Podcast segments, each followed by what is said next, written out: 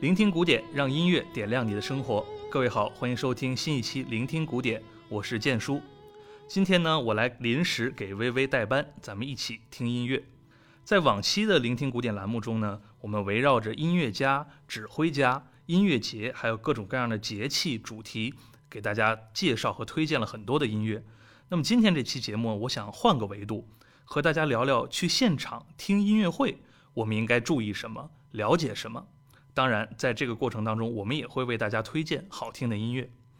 在介绍音乐会的礼仪之前呢，我们可以先来了解一下现代意义上的公众音乐会大概是从什么时候开始普及的。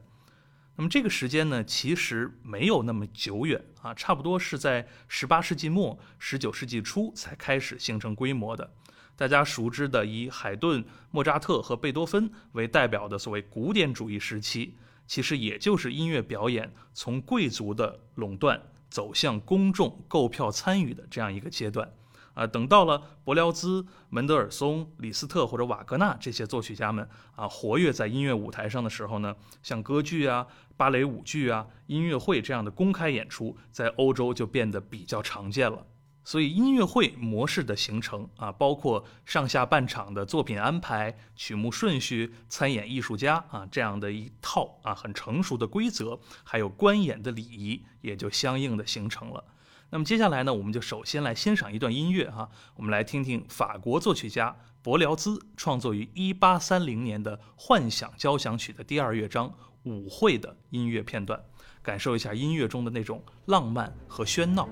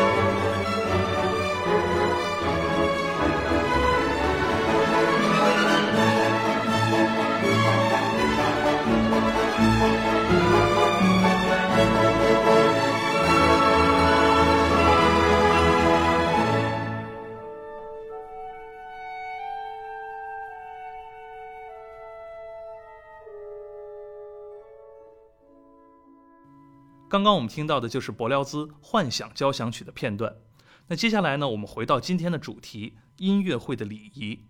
实际上，很多刚刚接触古典音乐的朋友啊，都会感到，相较于其他的舞台艺术形式，比如说流行音乐啊、戏剧、戏曲、舞蹈，好像古典音乐的规矩显得格外的多，格外的严格。那有的朋友就会对此天然的产生一些抵触的情绪啊，觉得大家本来就不太容易搞得懂哈，你们这些抽象的音符在说什么，欣赏的门槛已经挺高的了，还要设立那么多的讲究，那么多的规矩，那这些礼仪真的有存在的必要吗？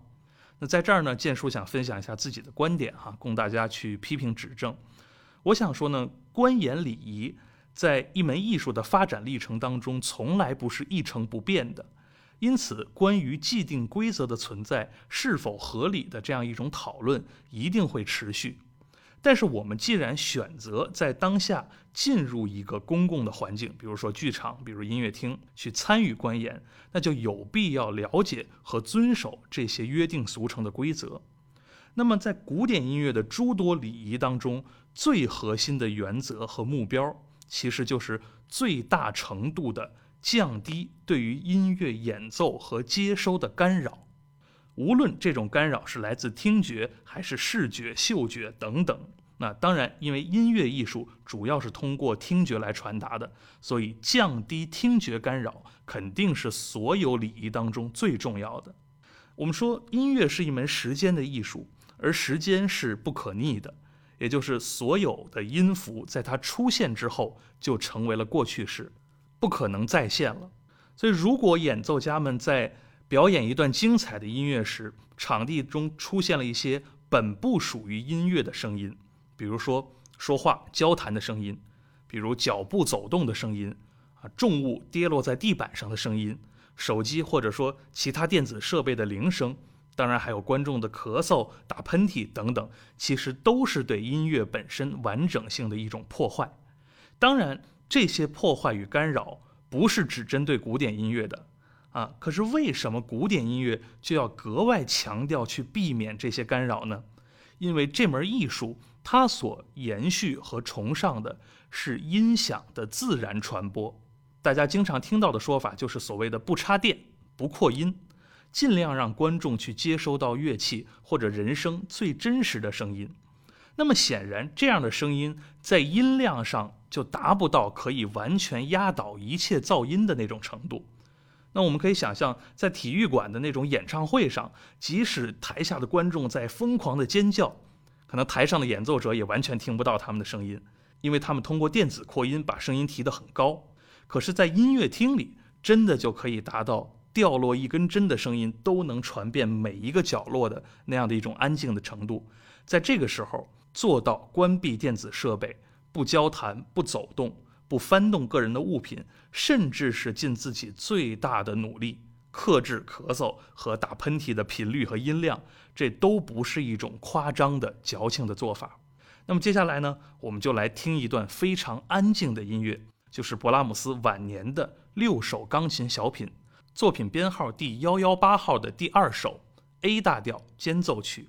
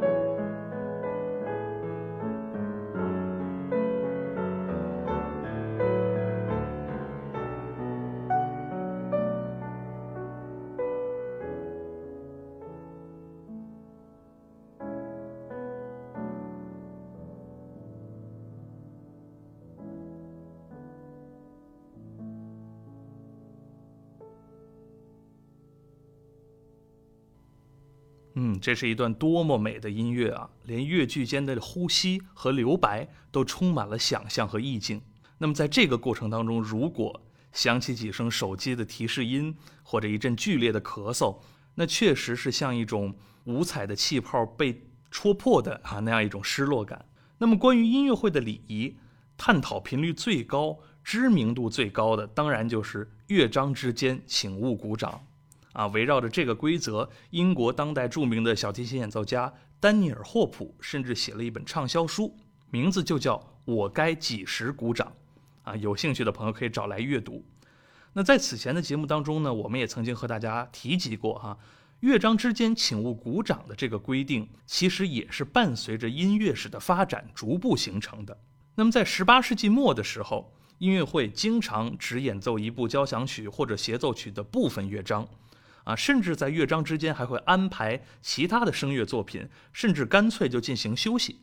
那么，在莫扎特写于18世纪的很多书信当中，我们经常可以读到哈，他骄傲地向家人提及，观众们非常喜爱我这部新作的某个乐章，要求我和乐队将它又重新演奏了一次。那这当然说明了，在当时乐章之间是可以鼓掌的。而到了19世纪之后，越来越多的作曲家在器乐作品当中开始创造鸿篇巨制啊，特别是贝多芬，他在首演于1808年的第五和第六交响曲之中，都做出了部分乐章连续演奏的设定。那么这就标志着创作者开始希望将多个乐章视为一个不可分割的整体啊，不同乐章之间的音乐元素的承接和变形，音乐情绪的转折和反差。都要安静的留白予以展现和感受，那瓦格纳就更极致了，他连歌剧咏叹调之后可以喝彩鼓掌的这个规矩都看不下去，他觉得这是对于戏剧表达的一种破坏，所以他选择让音乐以无终止的方式延绵流淌，不给观众任何打断的机会。那么乐章之间不鼓掌的规范也就确定了。那当然，我们到今天也应该去遵循，但是呢，对于这种遵循的严格程度。建叔个人认为呢，其实也可以在某种情况下适度的松动，啊，比如说民族乐派的很多作曲家，他们在创作器乐协奏曲时，经常在第一乐章的结尾设置一个非常炫目的华彩乐段，还有澎湃的齐奏啊，比如说大家很熟悉的柴可夫斯基、格里格、拉赫玛尼诺夫他们的钢琴协奏曲啊，所以在第一乐章结束的时候。如果观众爆发出掌声，这并非是不可理喻的。但是，当然最好仍然是保持安静，等候第二乐章的那个抒情迷人的旋律奏响。那么接下来呢，我们就来听一段柴可夫斯基降 B 小调第一钢琴协奏曲第一乐章的结尾，感受一下作曲家故意营造出的那样一个阶段性的情感的高峰。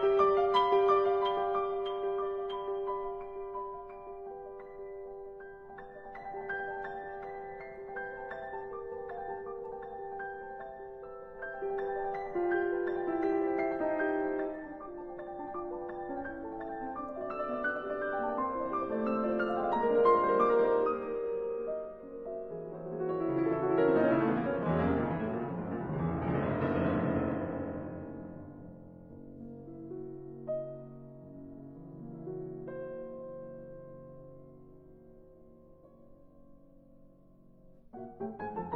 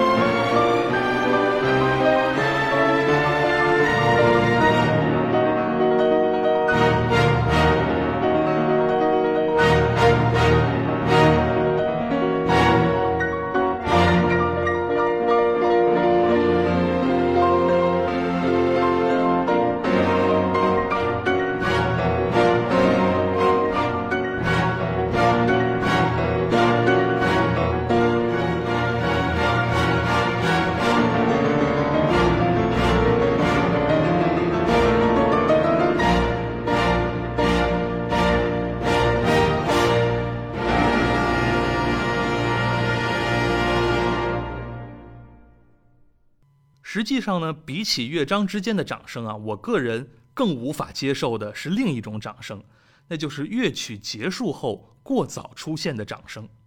从理论上讲，当演奏停止，舞台上没有声响出现时，音乐的表演就结束了。可是音乐所传达的情感，它所营造的氛围，往往不会在瞬间消失啊！无论是肖邦的夜曲、舒曼的梦幻曲，还是马勒的第三交响曲、理查施特劳斯英雄的生涯，或者布鲁克纳的第九交响曲，他们都在曲中的地方，将音乐带入到了某种或悠远或神圣的那样一种内心境界当中。我想，任何真正热爱这些作品的人。都愿意享受音乐结束后的那段空白和寂静。然而遗憾的是，哈，我们经常在音乐厅里边看到一些自诩为懂行的观众，以抢先鼓掌来表示自己知道作品已经在这个时候结束了。啊，那这个时候其他听众的感受可能是大煞风景的。啊，所以遇到这样的时刻，舞台上的艺术家往往也是无奈的苦笑啊，因为这一晚的辛苦的创造没有画上一个最完美的句号。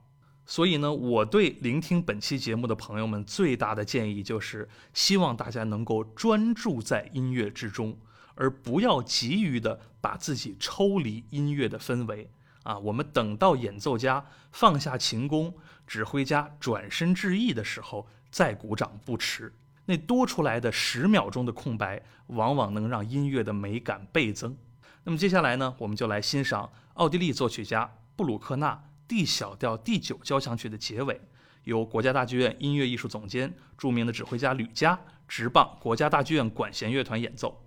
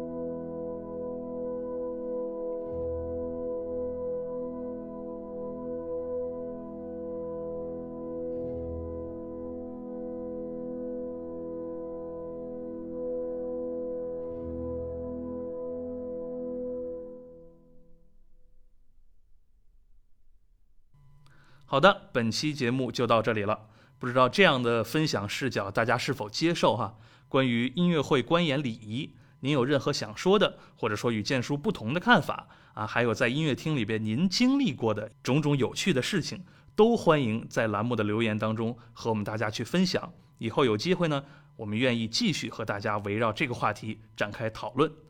聆听古典，让音乐点亮你的生活。我是建叔，我们下期节目再见。